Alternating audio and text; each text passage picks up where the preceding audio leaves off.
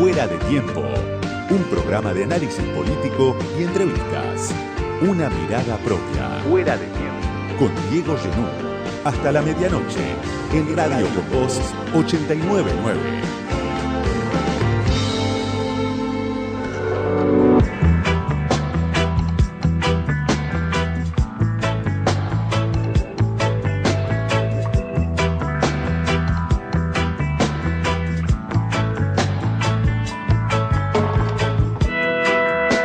Se acabaron los enigmas, por lo menos en relación a la oferta electoral.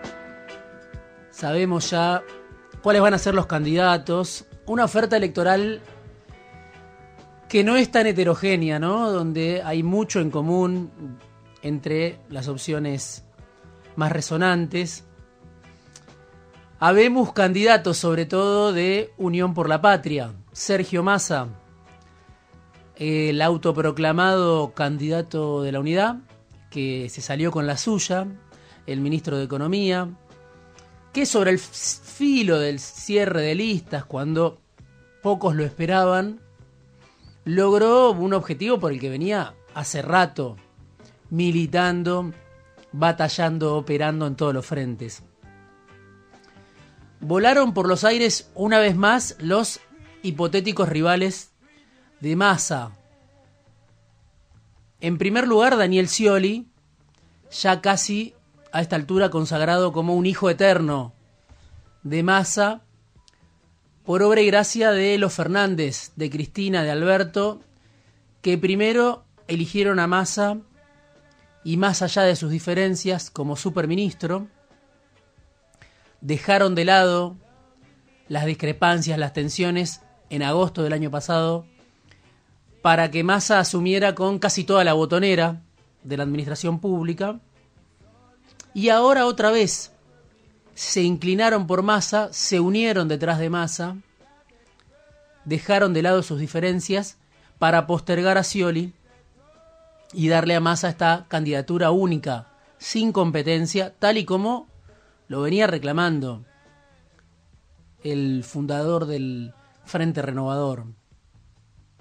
Por supuesto nada es lo mismo porque Scioli era el candidato de Alberto Fernández para la PASO, para esa PASO que el presidente tanto defendió, y Massa era el candidato de Cristina y de Máximo, el verdadero plan A, que uno entiende no podían revelar hasta último momento. No solo voló por los aires Daniel Scioli, también voló por los aires de mala manera Eduardo de Pedro, el ministro del Interior, el enemigo de Alberto Fernández, el ministro más fiel a Cristina dentro del gabinete del presidente, sacrificado por Cristina y Máximo, Eduardo de Pedro, Guado de Pedro. Lo sometieron a un desgaste, lo expusieron como candidato. Ya casi todo el mundo suponía que iba a ser el candidato de Cristina para esa paso que no fue. Y para muchos, claro, directamente lo humillaron porque a último momento de Pedro quedó al margen de la competencia. Una competencia que obviamente representaba un desafío inédito para él por el bajo conocimiento que tenía, porque nunca había sido candidato a un cargo ejecutivo.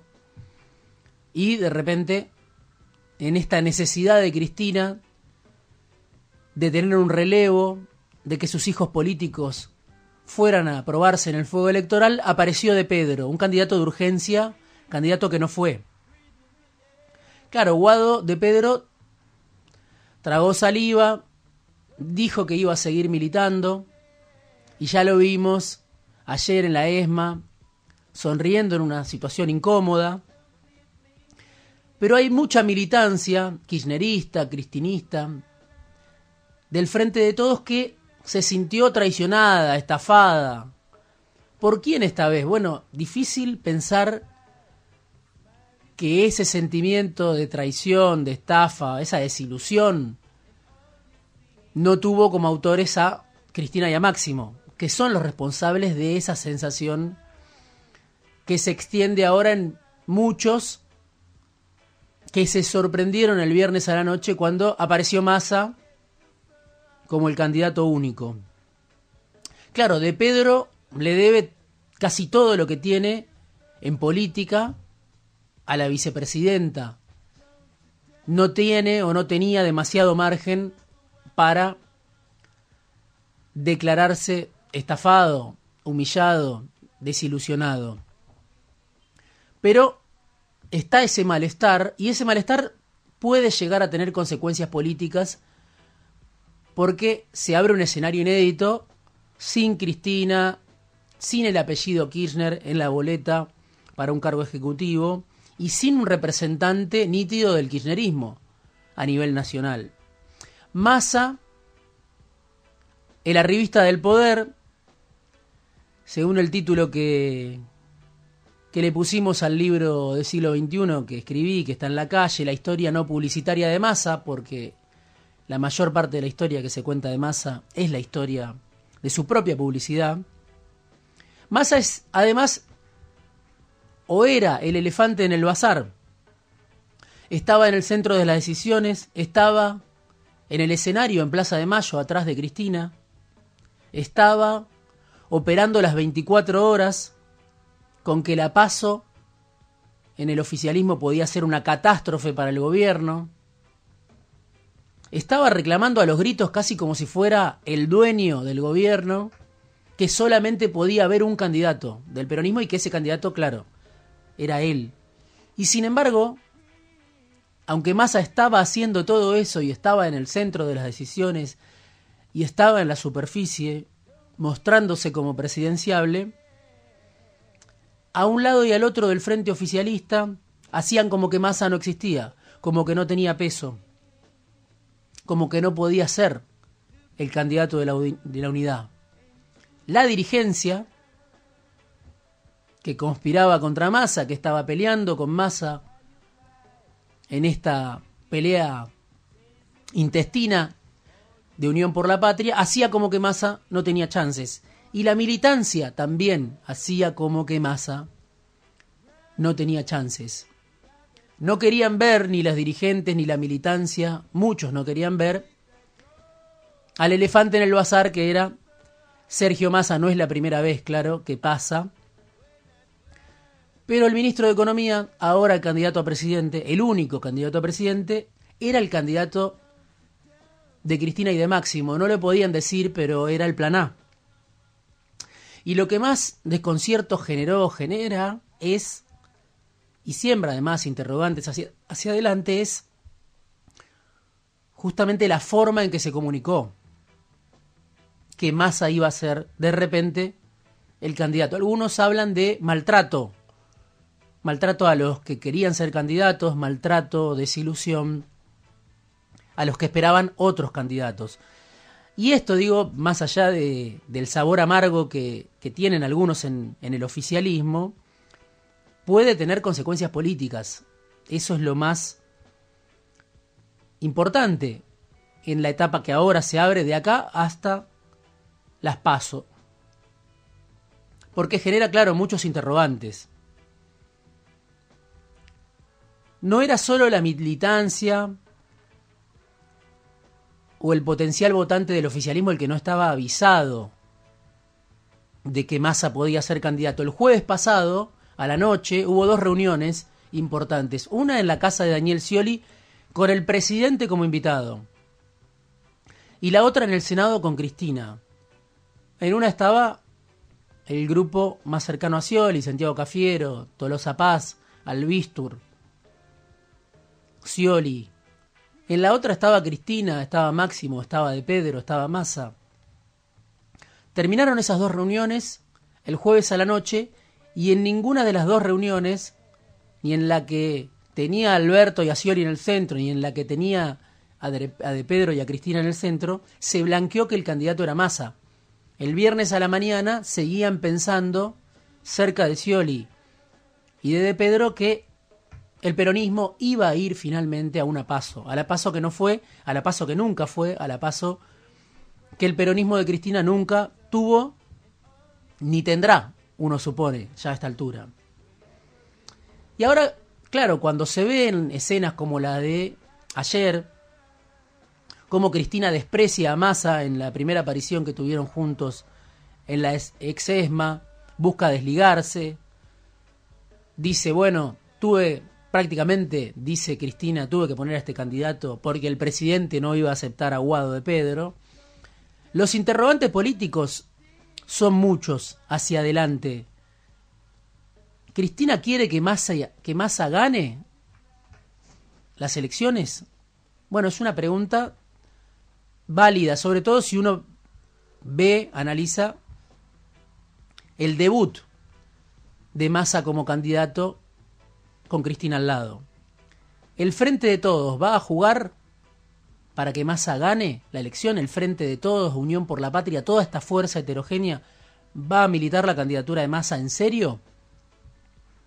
O, como dicen algunos en el propio oficialismo, en realidad Cristina quiere que Massa pierda y conservar la provincia de Buenos Aires para la fuerza del kirchnerismo, lo que le permitiría al kirchnerismo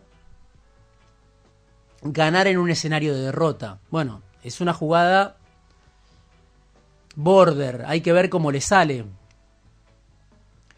Pero lo que vemos es que la división del espacio oficialista no se terminó con la candidatura de Massa. Sigue la pelea del kirchnerismo con Cafiero y Tolosa Paz. Aparece la candidatura de Grabois. Y eso ya genera reacciones. Reacciones, por un lado, en los heridos del ciolismo, que dicen, ah, Grabois no le pidieron que arme listas en todos lados, de concejales, de intendentes. Le permitieron escribir una candidatura a presidente.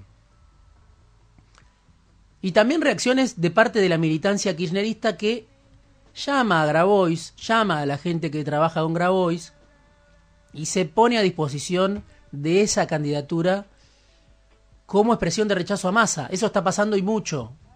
Mucha gente de la cámpora, de lo que era el kirchnerismo, de los sectores progresistas, que se ilusionaron con el kirchnerismo, que fueron parte del kirchnerismo, que no digieren la candidatura de masa y están poniéndose a disposición de, este, de esta quijotada que va a intentar Juan Grabois. Como rechazo a Massa, más allá de que no se integren al frente de Grabois, están llamando de todo el país a Grabois para decirle, te vamos a fiscalizar, vamos a hacer la campaña, te vamos a apoyar. Esto también genera interrogantes porque uno no sabe si hay una fuerza que se está revelando una fuerza kirchnerista que se está rebelando contra la decisión de Cristina y Máximo de empoderar a Massa, o si es una fuerza que en realidad le resulta funcional. A Cristina para que Massa pierda en ese hipotético escenario en el cual Cristina en realidad apuesta a Massa porque lo ve débil, en este cuadro de debilidad general donde todos están débiles y nada se puede entender sin prestar atención a esa fragilidad que es casi el factor común en Unión por la Patria. Afecta a la política en general y al peronismo en particular esta fragilidad, esta debilidad. La debilidad de Cristina, que ya no puede prescindir de los demás ni decidir a través de un video quién va a ser el presidente. La debilidad del presidente, que entregó a Scioli a último momento, como entregó Alberto a todos los suyos, siempre, o casi siempre, en estos casi cuatro años de gobierno, algo que hace casi imposible que alguien lo siga al presidente. Y la debilidad también de Massa, que ve cómo lo rechazan en público, cómo debuta como el pupilo de Cristina y Cristina muestra su disgusto con su propio candidato. Además de eso, que probablemente a Massa no le dure mucho ni, ni le hiera demasiado la sensibilidad, queda por delante la inflación, la falta de dólares, la devaluación que está exigiendo el fondo, los datos de pobreza que van a venir en septiembre. ¿Cómo va a llegar Massa, no? Al momento de las elecciones, igual que ahora, más fuerte, más débil. Todo eso está por verse. Y el otro dato ligado a este escenario es el resultado de la elección en Córdoba. Porque uno se pregunta si se puede planificar una derrota o un triunfo ajustado. Con Scioli en 2015, muchos dicen, Cristina, la Cámpora planificaron una victoria ajustada y terminó en derrota. Y después vino una ofensiva que le costó cara al kirchnerismo. Ese mal cálculo. Y ahora algunos dicen se planifica salvar la provincia. ¿Es posible planificar eso y que salga bien, que pierda masa y gane Kisilov, por ejemplo? Y por eso digo que hay que mirar también Córdoba porque el resultado no, no es el que se esperaba. No es el que esperaba este raro peronismo que es el cordobesismo, un experimento que lleva un cuarto de siglo alternándose en el poder en una provincia difícil como es Córdoba. Luis Juez hizo una elección muchísimo mejor de la que se pronosticaba, está cuestionando el resultado, está pidiendo el escrutinio definitivo, pero ya sabemos que Martín Yarlora, el candidato de Schiaretti, ganó por muy poco. Y lo que se demostró es la fortaleza del bloque de Juntos en Córdoba, una provincia donde siempre Macri fue muy fuerte, pero también el cordobesismo era muy fuerte. Bueno, ahora casi que pierde el poder Schiaretti con su jugada de colgarse de el espacio de la reta a último momento, fracaso de las listas libertarias que sacaron 3% de los votos y una tragedia del kirchnerismo, la fórmula de Alessandri Esteves, 2% de los votos, en una provincia que siempre fue antikirchnerista, donde Cristina nunca ganó, salvo 2011 si no me equivoco, pero donde en el 2015 a Castelo como candidato kirchnerista sacó 18,7% de los votos. Ahora el kirchnerismo sacó 2. Y leía, claro, en el diario Alfil, un diario que sigo de Córdoba, hay dudas sobre la gobernabilidad en Córdoba. Porque el gobernador electo asume débil. Y porque a Schiaretti las cosas no le salieron como quería. Eso también hay que tomarlo en el marco del abstencionismo, del voto en blanco, de la fragilidad de los gobiernos que surgen de estas elecciones. Y Martín Yarlora, el gobernador entrante, va a empezar a gobernar, si es que este es el resultado definitivo del escrutinio definitivo, en un escenario complejo, inédito.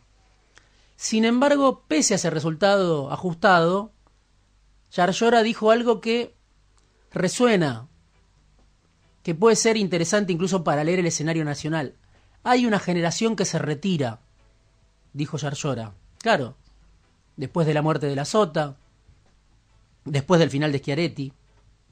Y ahí también quizá hay algo, lo que dice Yarlora, una generación que se retira, que sea el elefante en el bazar, otro elefante en el bazar de este escenario electoral, que estemos asistiendo al cierre de una etapa, al fin de una serie de liderazgos que marcaron los últimos 15 o 20 años, no solo a nivel nacional, también en algunas provincias, y que estemos asistiendo también a la emergencia de un escenario desconocido, sin líderes fuertes y sin un orden preestablecido.